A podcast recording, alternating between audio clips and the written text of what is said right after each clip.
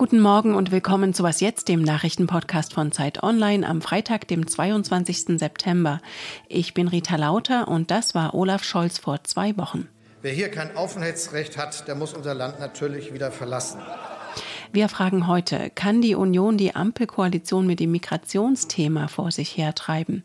Und was bezweckt der britische Premier mit der Aufweichung der Klimaziele? Aber zuerst wie immer die Nachrichten. Ich bin Susanne Heer. Guten Morgen. Ein neues militärisches Hilfspaket der USA für die Ukraine umfasst insgesamt 325 Millionen US-Dollar. Laut Pentagon sind darin Artilleriemunition und Systeme zur Abwehr feindlicher Luftangriffe enthalten.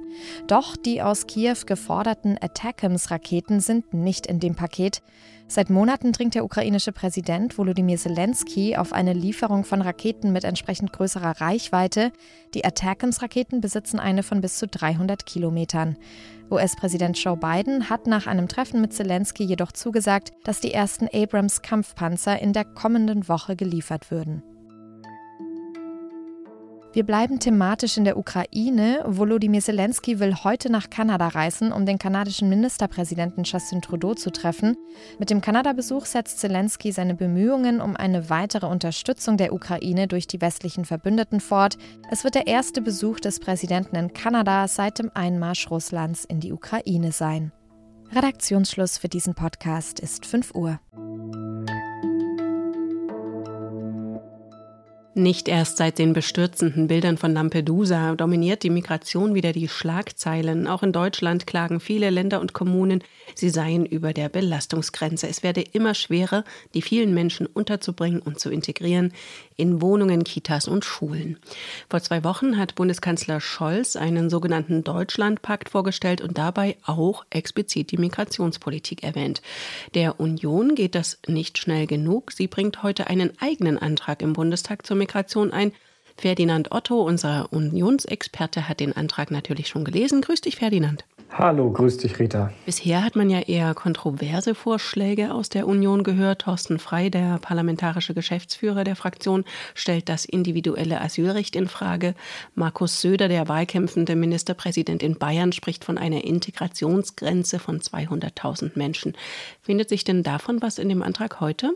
Nee, interessanterweise steht das da beides nicht drin und ich habe äh, zwei Erklärungen dafür, warum das so ist. Erstens weiß man, dass beide Maßnahmen, die da vorgeschlagen wurden, kaum direkte Wirkung hätten und zweitens keinerlei parlamentarische Mehrheit. Und sowas einfach nur vorzuschlagen, in den Raum zu stellen, da hat man in der Union doch Bammel davor, weil das dann unterm Strich noch hilfloser wirken könnte und den Frust in der Bevölkerung steigern könnte.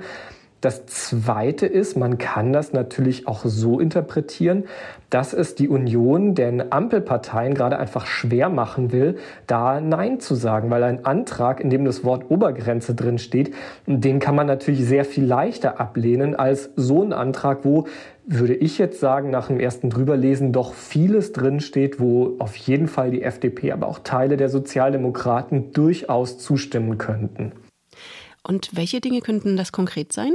Also konkret, wo die Ampel meiner Meinung nach zustimmen könnte, sind so Sachen wie wir wollen die Pull-Faktoren reduzieren, wir wollen stationäre Grenzkontrollen, wir wollen die Zahl der sicheren Herkunftsstaaten ausweiten. Also da hat die Union jetzt auch noch Marokko und Tunesien mit aufgenommen. Das sind, denke ich, alles Maßnahmen, wo es theoretisch, sage ich mal, eine, eine Verständigungsgrundlage mit der Ampel geben könnte. Nun muss die Ampel ja trotzdem kein zweites Thüringen befürchten, also das dass der Antrag aus der Opposition heraus heute durchgeht. Was bezweckt denn die Union mit ihren Forderungen, wenn sie eigentlich eh keine Mehrheit dafür erreichen kann? Nee, das stimmt. Das ist nicht zu erwarten. Das ist trotzdem natürlich immer wieder so ein ganz beliebtes Spiel aus der Opposition, mal zu schauen, halten da die Reihen wirklich oder stimmt da nicht doch der ein oder andere mit ab? Und das kann man dann natürlich der Regierungspartei immer wieder reinreiben.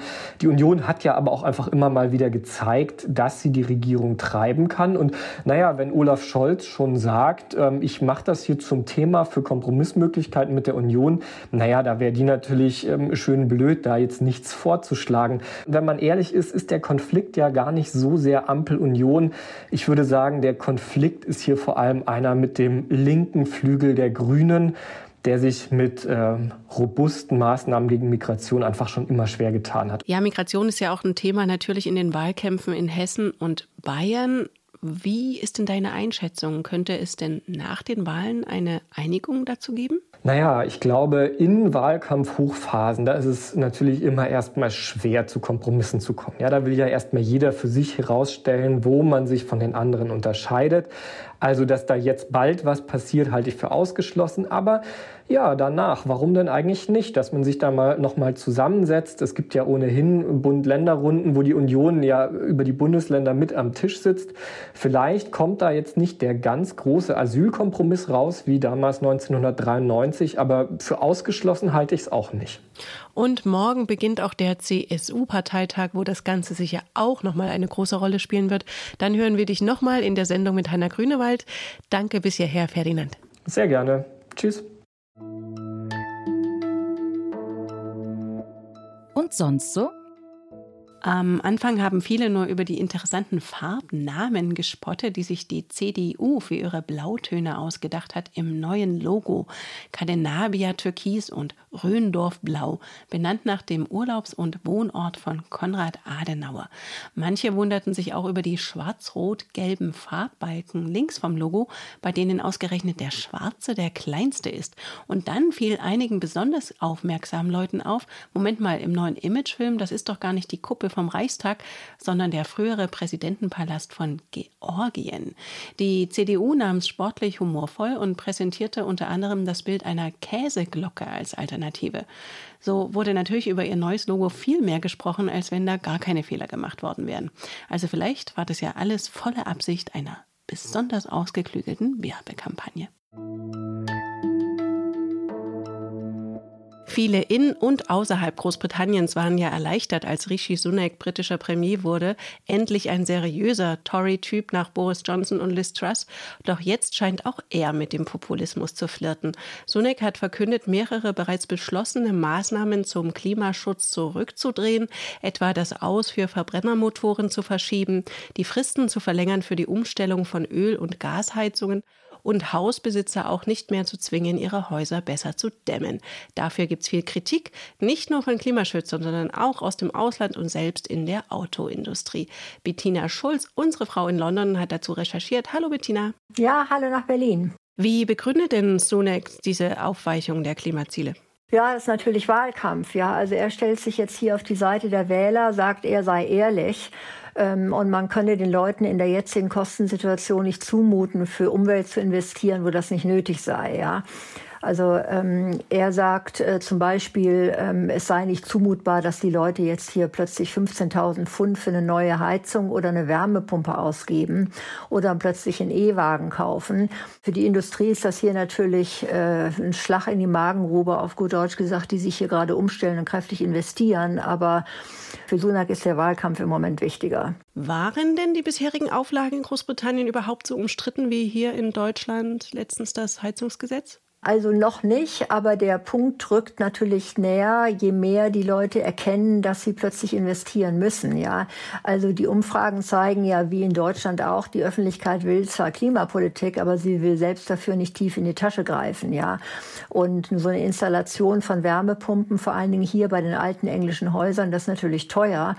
Ja, und der andere Punkt ist auch, dass äh, das Ziel, also ähm, hier schlagartig auf Elektrowagen umzustellen, mit 2030 schon sehr nah ist. Und es gab also einige Automobilunternehmen, wie zum Beispiel hier Toyota oder Jaguar Land Rover, die sind mit dem Ziel nicht zurechtgekommen und sind natürlich jetzt erleichtert, dass da dieses Ziel aufgeschoben wird. Du hast gerade schon den Wahlkampf angesprochen. Im kommenden Jahr ist Parlamentswahl und die Tories fürchten da um ihre Wiederwahl. Bringt denn dieser Vorstoß jetzt schon überhaupt was? Naja, also ähm, man muss sehen, im Juli hat es hier eine Nachwahl gegeben in einem Londoner Wahlkreis. Und da haben die Tories die Erfahrung gemacht, wenn sie gegen die zu ehrgeizige Umweltpolitik angehen, dass sie da Wählerstimmen bekommen. Und sie haben diesen einen Wählerkreis gewonnen. Und diese Art der Politik, die weitet Sunak jetzt im Prinzip auf das ganze Land aus. Ja, also er treibt einen Keil zwischen seiner eigenen Politik und Labour und die Grünen. Labour und die Grünen wollen natürlich weiter die ehrgeizige Politik fortsetzen. Und er grenzt sich gegen diese sogenannte linke Seite praktisch ab und gleichzeitig aber kommt er den Wählern entgegen, die praktisch diese Kosten nicht aufbringen wollen. Und er besänftigt auch den rechten Flügel in seiner eigenen Partei, die die Umweltpolitik für viel zu kostspielig hielten. Ist es denn damit jetzt überhaupt noch realistisch, dass Großbritannien wie geplant bis 2050 klimaneutral wird? Ja, da gibt es jetzt starke Kritik. Ähm, Kritiker sagen, das verzögere natürlich jetzt alles und wer weiß, was noch für andere Schritte jetzt gekippt werden. Von daher ist es ähm, unsicher, aber ich meine, das ist so weit hinaus. Man weiß nicht, welche Politik jetzt noch kommt. Und die Politik hier in Großbritannien ist kurzsichtig. Da geht es um die nächste Wahl, die ist im nächsten Jahr. Was danach kommt, ist Zukunftsmusik. Danke dir, Bettina. Ja, alles Gute nach Berlin. Und das war's für heute von Was Jetzt. Wie immer freuen wir uns über Ihre Post an wasjetzt.zeit.de. Und wenn Sie Zeit Online oder die Zeit für vier Wochen testen wollen, dann gehen Sie auf abo.zeit.de slash wasjetzt. Dann haben Sie gleich Lektüre fürs Wochenende. Wie auch immer Sie es verbringen, viel Spaß dabei wünscht Rita Lauter. Wurde denn in Großbritannien eigentlich auch über Habecks Heizhammer berichtet? Also das finde ich sowieso immer etwas traurig hier. Es wird in den Medien halt eben sehr auf Großbritannien geguckt. Also von daher, nein, Habeck Heizhammer gab es hier so nicht.